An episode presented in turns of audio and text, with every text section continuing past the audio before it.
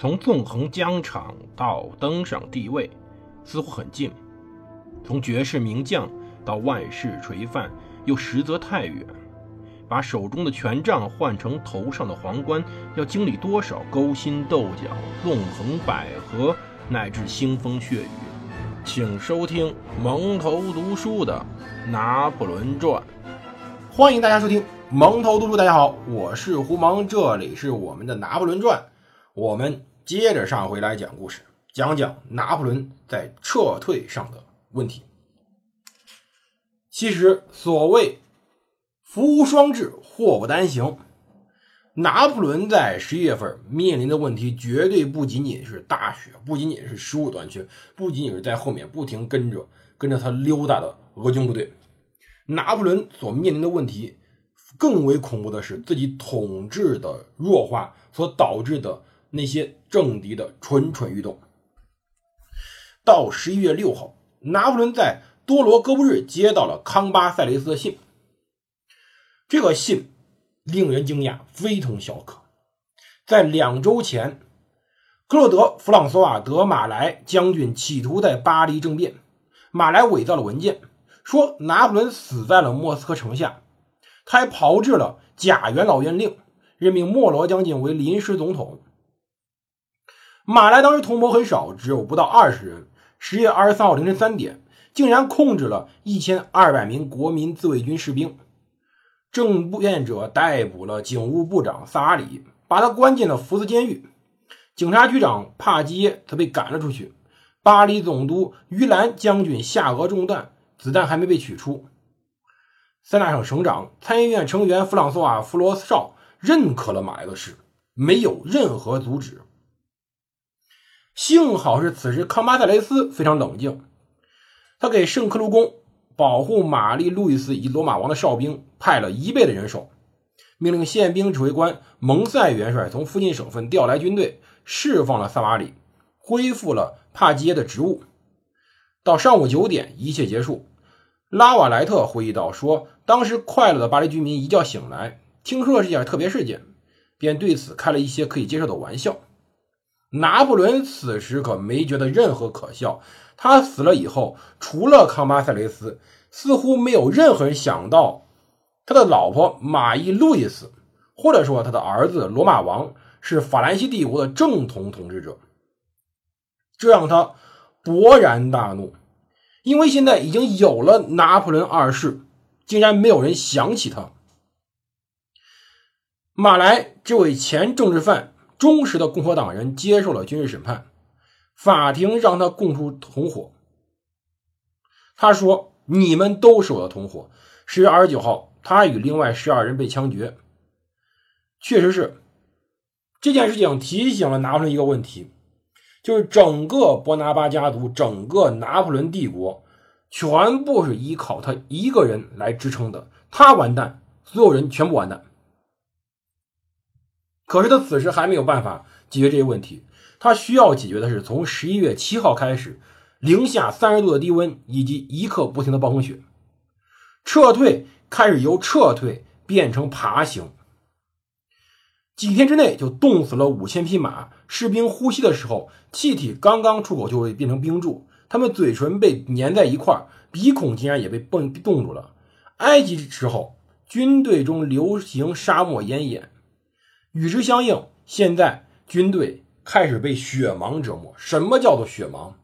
因为大雪天气，那些极地地方，整个所有地方全部是被白色的冰雪所覆盖，而白色的冰雪对于太阳的辐射又如此的强烈，以至于人们在这种冰雪中失去了基本的视力。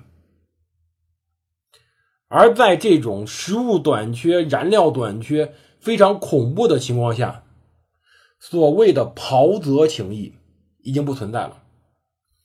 在人性面前，在人的生存面前，没有什么与子同袍。在此时，烤火需要付一个金路易，需要付钱。食物和水没有人在共享了，因为可能你与别人共享，就会由于缺一口食物、缺一口水而死于半路。士兵们开始吃马的饲料，驾过的马车开始不再停歇，碾过前方道路上倒下的人。当时，俄军将领法国流亡者路易德·朗热隆伯爵指挥了一个师，他看见一个死人的牙齿深深的咬入了还在颤抖的马腿。后来，欧人警告过贝尔迪埃，说这三天的苦难太打击士兵的精神了，认为他们已经不可能再努力。过多的人死于饥饿或寒冷，很多人还眼巴巴被等着被敌人去抓走，甚至出现了同类相食，人吃人。当时这种恐怖情况非常严重。德意志及俄军将领彼得·维特施泰因从北边来，韩将领帕维尔·齐夏戈夫从南边来，两个人直接奔别。别列金纳河，所以法军可能会全军覆没。到十一月九号，拿破仑到了斯马棱斯克。当时有一座桥横跨别列金纳河。我们上期讲了，十一月九号他到那儿了。但是库佐夫位于拿破仑和桥之间，他在克拉斯内部拦住路，准备开战。拿破仑已经焦急地给维克多元帅写了密码信，命令对方尽快从维捷布斯克附近向南行军，来支援他。拿破仑此时军队已经不到六万了，所以才会出现当时一种恐怖的情况：无没有马大炮，士兵定定死大炮。而当时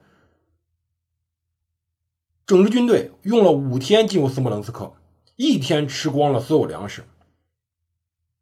在十一月十四号到十八号这五天，拿破仑在克拉斯孤注一掷战战斗。欧人军、达武军、奈伊军严重减员，力图突破库图佐夫的部队，去往别列金纳河。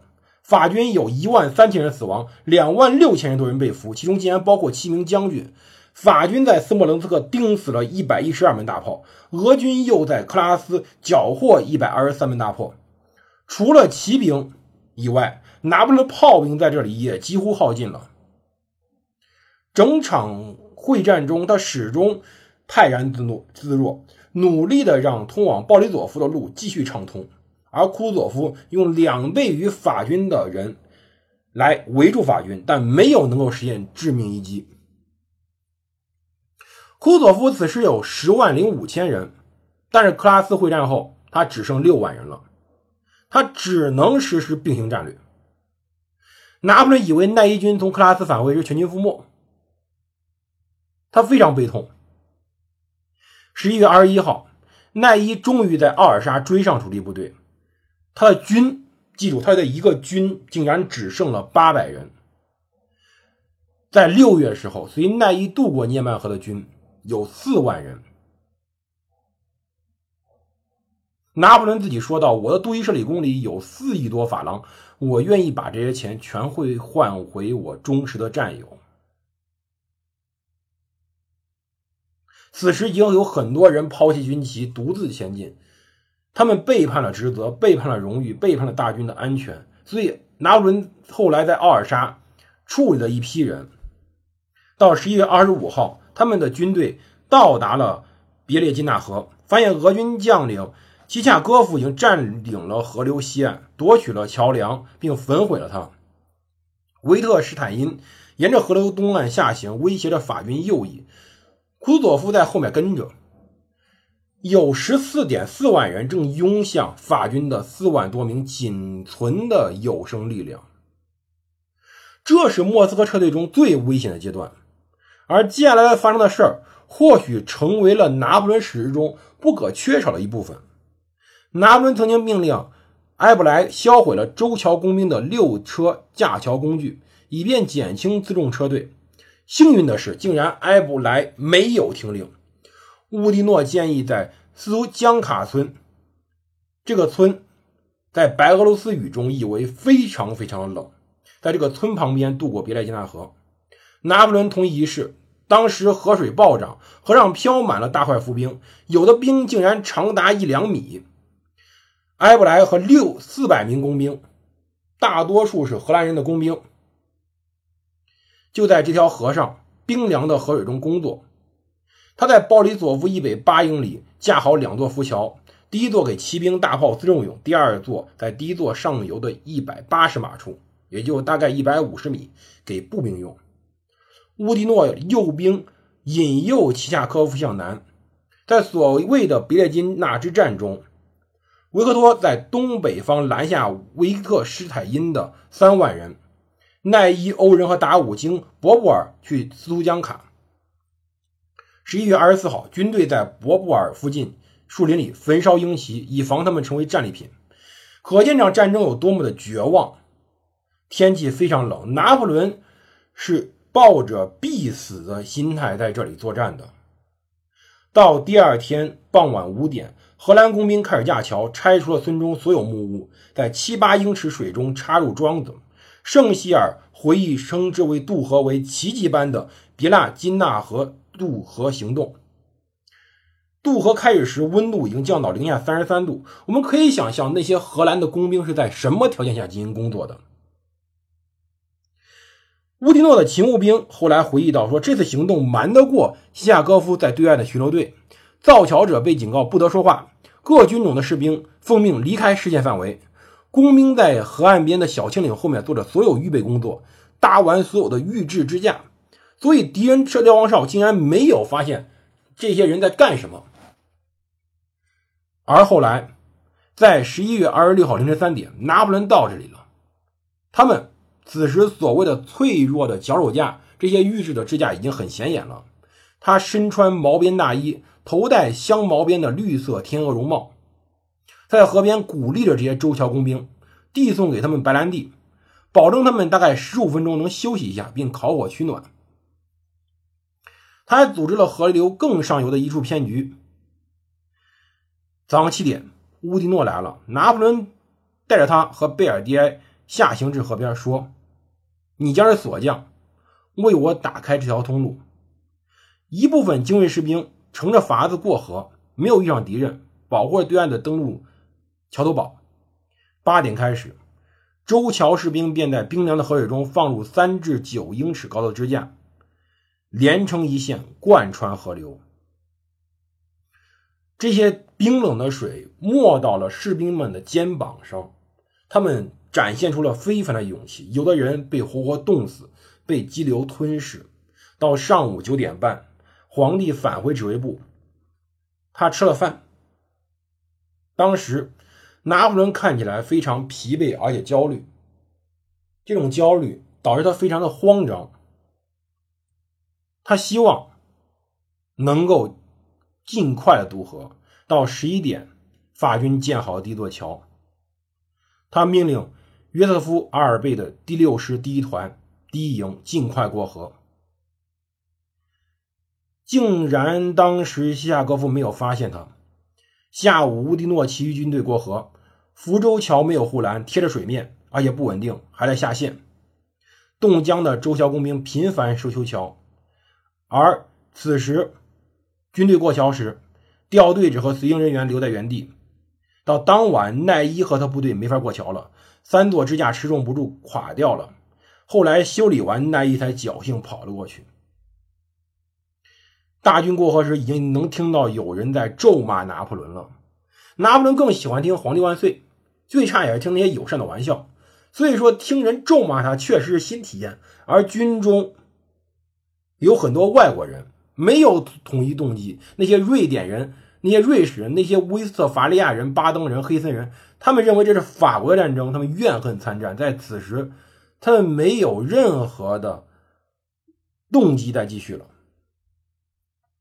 到十一月二十七号，拿破仑在中午走过了这条桥，他睡当晚睡在了扎尼夫斯基的小村里面。寒冷、冰冻、恐惧，这就是当时拿破仑所面临的问题。